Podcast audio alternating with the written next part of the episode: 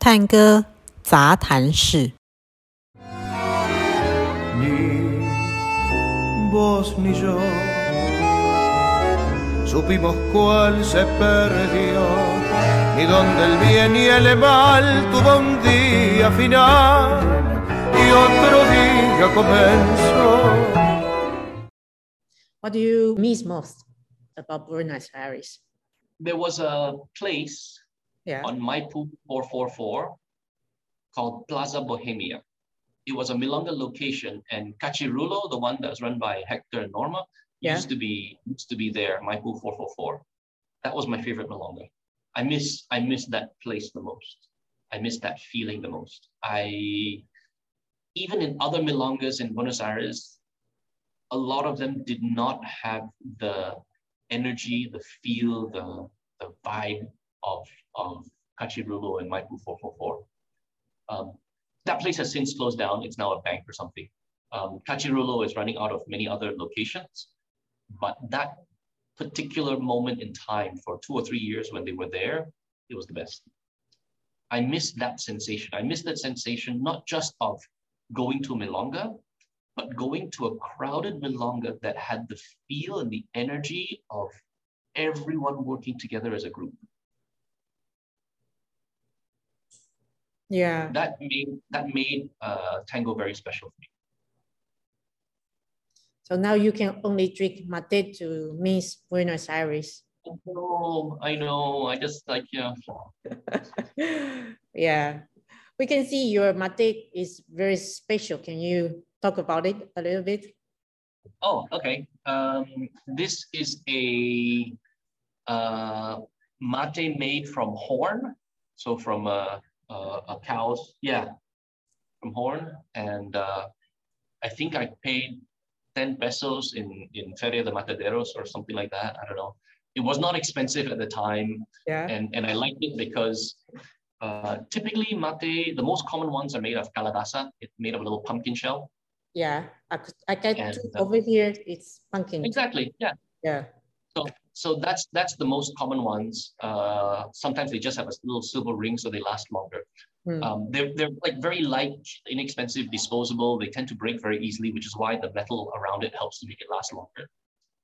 Um, I had one, and if I put it into my bag, it would hit my computer, and the computer would uh, the, the the mate would break very easily or crack down the side, so it starts. to leak. So I stopped using those kinds, and and I bought one of these because it fits in the side pocket of a backpack very very comfortably. But if you put it inside the backpack, the horn hits your computer, and then your computer breaks. So be careful. you have to choose between your mate or your laptop. So, so this is one of my favorites. I've used it for, I don't know, 20 years, not 20 years, maybe 15 years. It's a very old mate, but I really like it. It's, wow, it long lasts so long. Um, then I have a few others. Yeah. Uh, this this is is like your like your mate. Nowadays they make them in modern materials. This is um, uh, silicone. Okay. So so when you're done with the mate, you know one of the most difficult parts is taking the a spoon and cleaning the mate out. With Yeah. silicone mates, you do the, you do this, Um, and everything comes up very very easily. So it's very it's very easy to uh to to clean. But, but the other thing very modern solution. But the other thing about this mate is I've accidentally left it on the top of the car. Yeah. So I was, I was carrying many, many things and I put it on the car roof and I opened the car door, I got inside and I drove off. And then it fell off the car on the road. And I think another car rolled over it and whatever else. I found it by the side of the road later when I realized I had to go back, drive back and look for it. And I went to go find it. There was actually like a tire print Yeah. across the side of the mate. Yeah. But it's still fine. It, it still work. I mean, it's crushable. It's it's it's practically indestructible. So you know, it's, Wow. it's fine. Wow. Very This one I used to travel with a lot because if if your bag is full, if you're carrying a backpack and it's full, you just you know you shove it into the top and you strap it down and it fits. yeah. Yeah. Interesting one. Um, this one is from this one was given to me. Yeah. There was a it's gone now, but there was a uh, practica in uh, Ah, in Buenos Aires called Chicken Cheek. Yeah. Yeah, Yeah. and and I think every week they used to give away a mate as like a, a, a lucky draw. And I didn't win this. This was one I think by Erica, uh, Singapore, Hong Kong girl who lived in Singapore. She was, I think whenever she the you when I went to Chick to we didn't go, go through this lucky draw thing at all. Oh, is it? Okay. Yeah. I think it was a lucky draw from cheek to cheek. But yeah, it's definitely cheek to cheek because, it's, because it Yeah, says yeah. so on it. Yeah, yeah, yeah. But uh, yeah, but but it's not it's not um so this shape typically is the calabaza again. And the calabaza is like a you know the the hulu, the, the double gourd. Yeah. So the bottom the bottom part, if it's a small gourd, this is the bottom part, and the top part looks like this. Button pop. Yeah, the bottom part, and you can see the you can see the, the bottom. Typically, this shape is actually the top. Is the cone, is the Ah. second half of it, the tip. That's why they cut it off.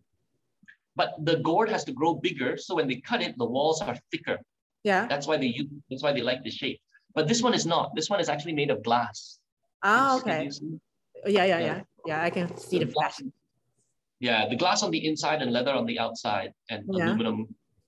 But it's nice. It's you can put. I mean, if, if it's glass, then if you if you use sugar in your mate or you drink it with other things, day to day with orange juice, then it doesn't uh, uh, get you know things that will grow grow mold or easier to clean.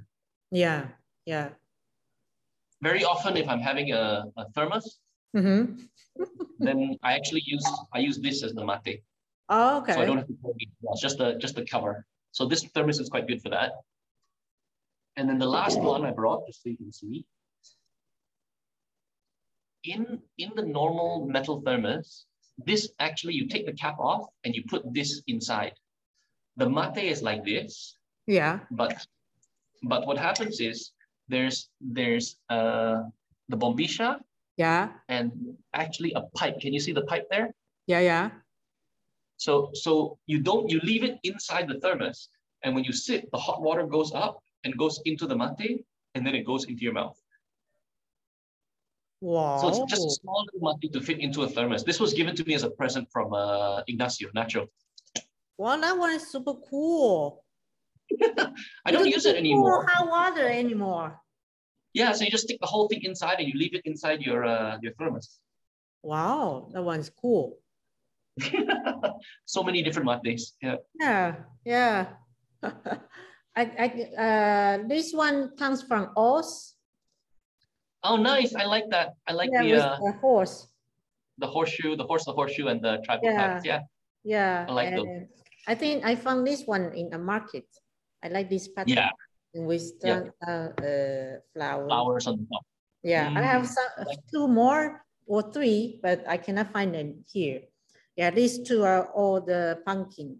Mm, Let me see. Oh, yeah, the, the Calabaza one. Yeah, need, need to, with the uh, lights, then we can see the uh, fiber. Fiber. You can show the bottom, the the, the skin, the, the the yeah. But if you show the bottom, it's it's a fruit. You can see the fruit. From Yeah, the yeah, yeah, yeah. Yeah. Yeah. yeah, but we can we cannot use this in Taiwan neither because we are humid too. So actually, this one is corrugated some mold. So I I don't I don't Uh, use them. I just put it as a decoration. And I yeah, cannot usually I cannot find those from Bisha anymore. I don't know where I I, actually the last the last trip that I went to Buenos Aires, or maybe two or three trips ago, I think I bought ten stainless steel bombillas oh, just so that I can have because I they, they vanish every once in a while. I have like three mates, and then I suddenly am left with one bombilla, and I don't know where the rest are. something Some of the ones that when you when you buy a mate and it comes with a free bombilla, sometimes the bombilla steel is, is not stainless steel, it's something else. yeah. And then after a while it starts to either rust or corrode or disintegrate or turns a different color and I don't want to use that anymore. so it's yeah. worth- it's worth buying a few good stainless steel bombillas. Mm, mm, yeah. Okay. Hmm. Yeah. Today we are very happy to having you. Ah, it's my pleasure. It's great Yeah. to chat with you. We'll see you next time. Thank you very much. See you soon. Bye bye. Bye bye.